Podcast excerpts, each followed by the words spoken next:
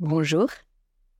Vous écoutez le troisième cours de Méditer autrement, intitulé Arrêtez de fuir ce que vous ressentez. Je suis Pauline Bédé, instructrice MBSR certifiée. Mon rôle est de vous aider à mieux vivre avec le TDAH grâce aux outils de la pleine conscience.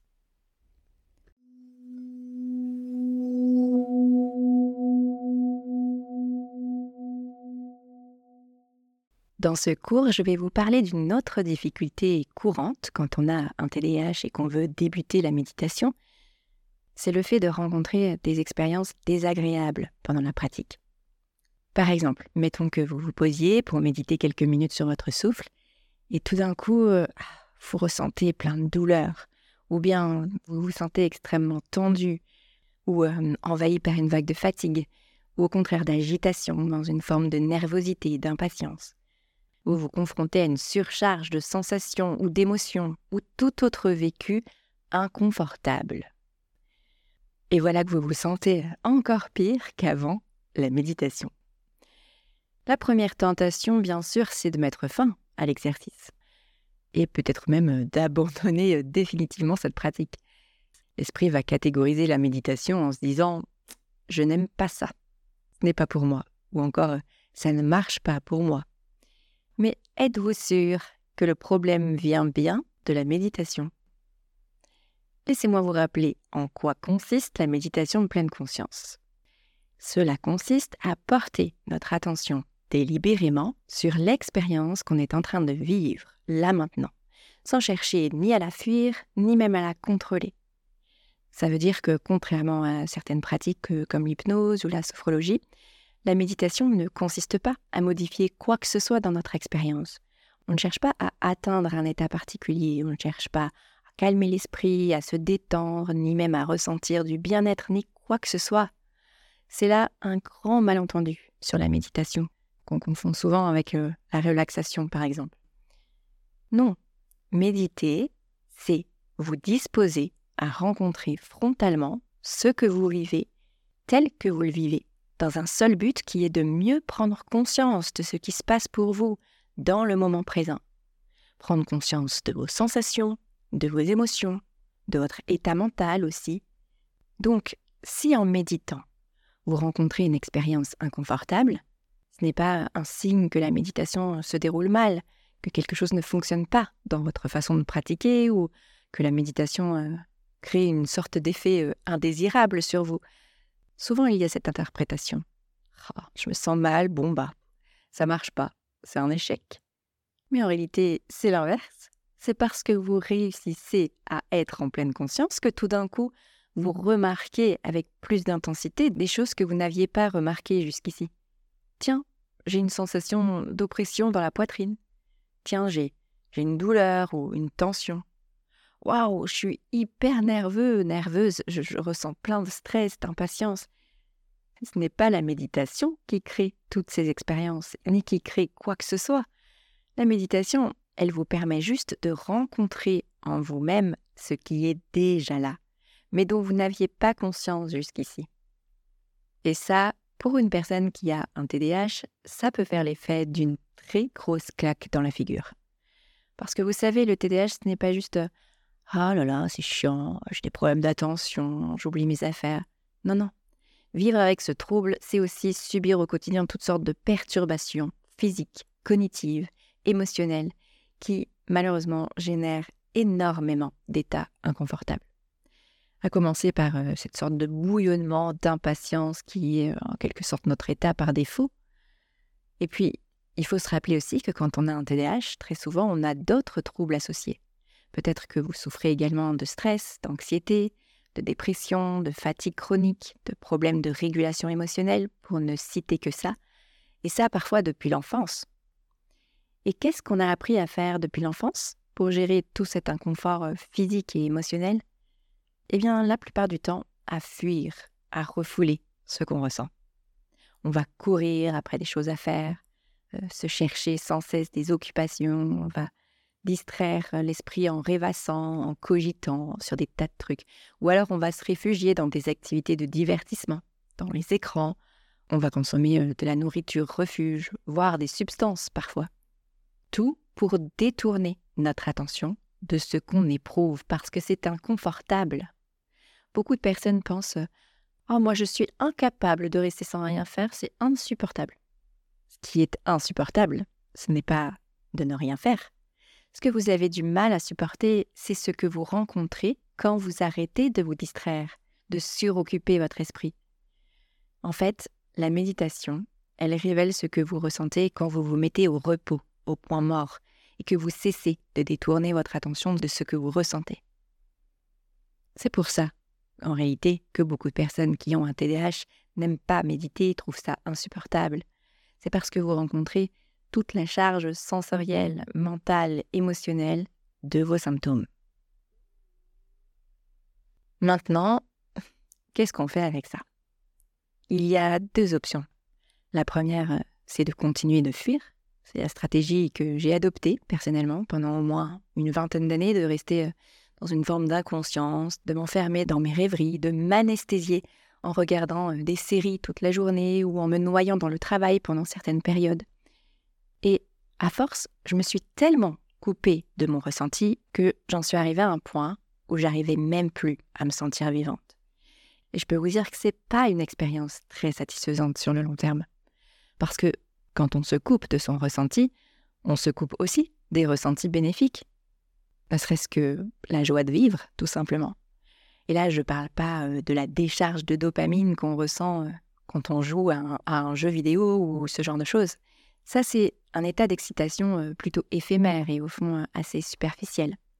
Non, là, je vous parle d'un état de satisfaction profond et nourrissant qui ne peut se vivre que dans la connexion avec ses ressentis et avec le moment présent en fait. Quand on se connecte par exemple à la nature, à nos proches, aux autres êtres vivants, je parle du bonheur finalement. Le bonheur, on ne le trouve pas dans les distractions. C'est pas ce dont vous vous souviendrez sur votre lit de mort en ressentant un contentement profond pour ce que vous avez fait de votre vie. Ce bonheur-là, celui dont vous vous souviendrez, ça suppose une qualité de présence et de disponibilité à ce qui vous entoure, à ce que vous vivez dans l'instant présent. C'est quand j'ai compris ça, personnellement, que j'ai changé de stratégie. J'ai pris la deuxième option. Plutôt que de fuir mon expérience, j'ai appris à la rencontrer à travers la pleine conscience.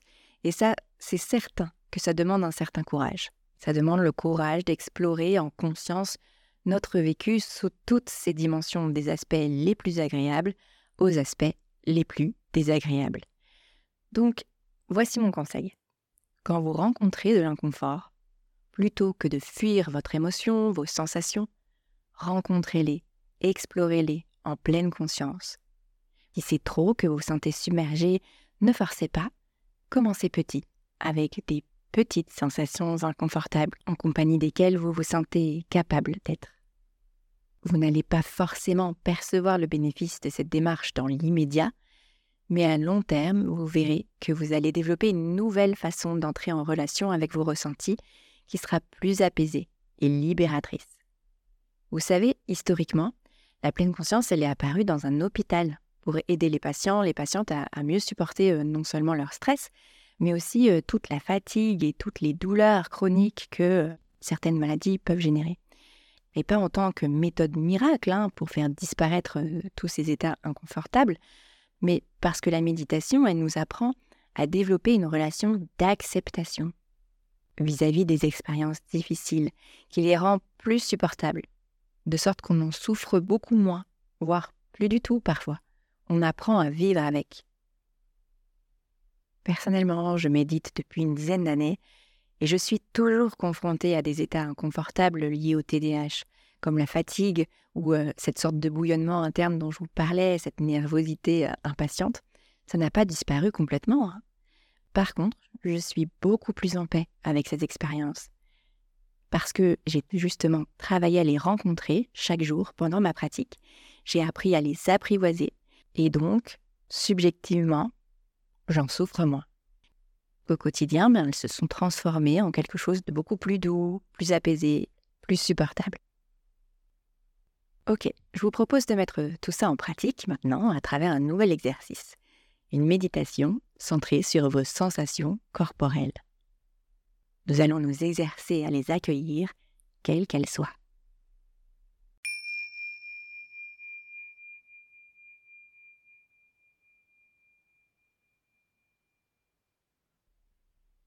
Je vous invite à choisir la position qui vous convient le mieux en cet instant, assise, allongée ou même debout.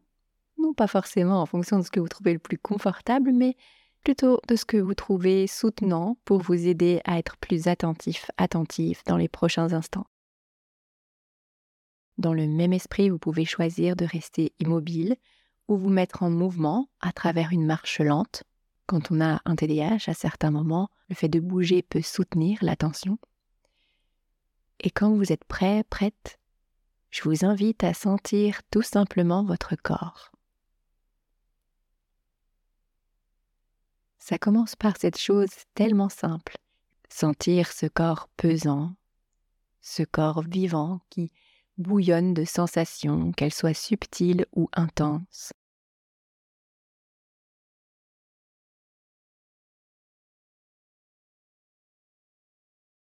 Que ces sensations soient agréables, neutres ou désagréables, juste être présent, présente à ce vécu corporel, sans le juger ni l'analyser, juste l'éprouver, avec curiosité, à la manière d'un ou d'une scientifique qui investigue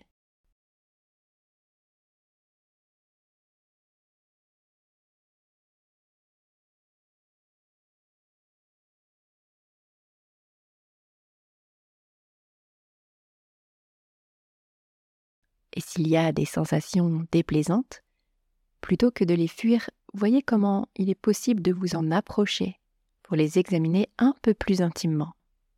Qu'est-ce qui est éprouvé exactement?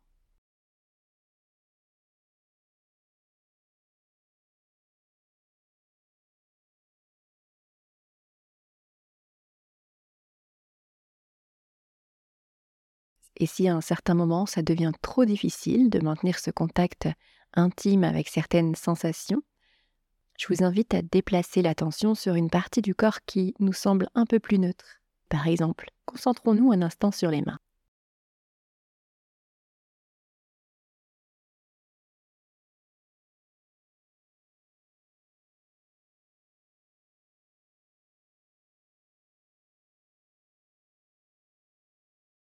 Percevant tout ce qu'il y a à percevoir au niveau des mains.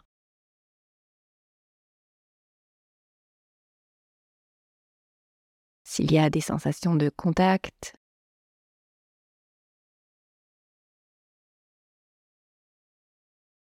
ou alors, euh, par exemple, des sensations de température, d'impression de fraîcheur ou de chaleur. Ou encore d'humidité, de sécheresse. Sensation de poids ou de légèreté.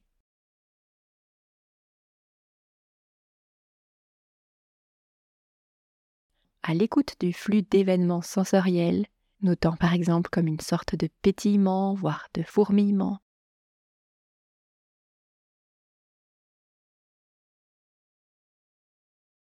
ou alors percevoir qu'il n'y a aucune sensation, ce qui est une information comme une autre, quoi qu'il arrive en continuant de porter attention à ses mains instant après instant.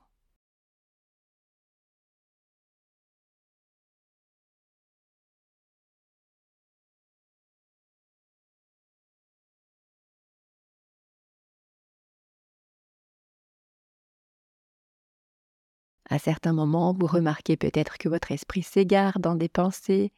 C'est complètement OK, vous pouvez remarquer ce phénomène, puis choisir consciemment de replacer l'attention au niveau des mains.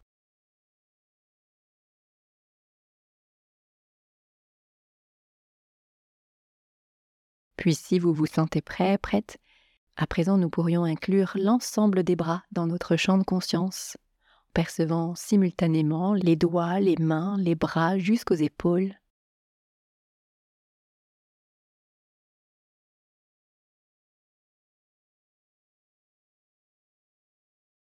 Puis en élargissant l'attention, inclure également la tête, puis le buste, les jambes, puis les pieds, pour finalement éprouver l'ensemble du corps dans sa globalité.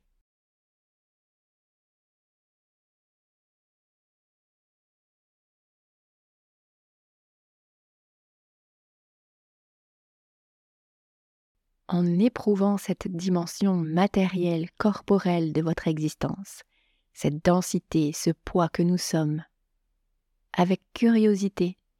C'est une chose extraordinaire que d'exister de manière tangible, non pas en imagination, en fiction, mais vraiment de se sentir exister de manière corporelle.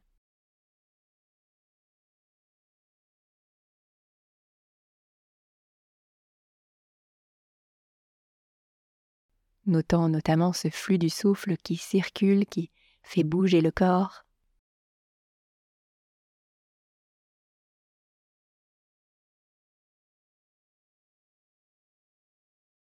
En restant simplement avec ce qui se passe, sans vouloir interférer et modifier quoi que ce soit.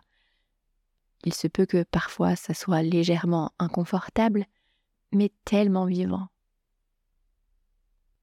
Ou quelquefois confortable, est tellement vivant. Quel que soit ce qui se passe, c'est votre vie, ici et maintenant. Il s'agit de l'embrasser pleinement.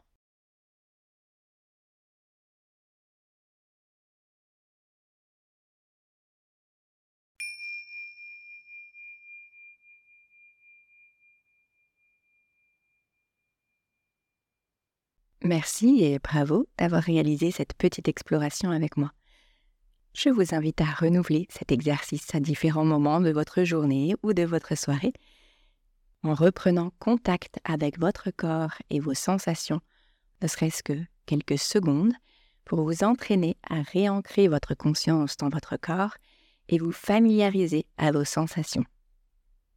Et vous verrez qu'à force d'entraînement, vous pourrez apprendre à vous sentir plus en paix avec vos sensations, qu'elles soient plaisantes ou déplaisantes. Dans le prochain cours, nous approfondirons tout cela en voyant ce que ça signifie vraiment de ne rien faire et comment pratiquer malgré l'ennui et l'impatience. Merci pour votre écoute et à demain.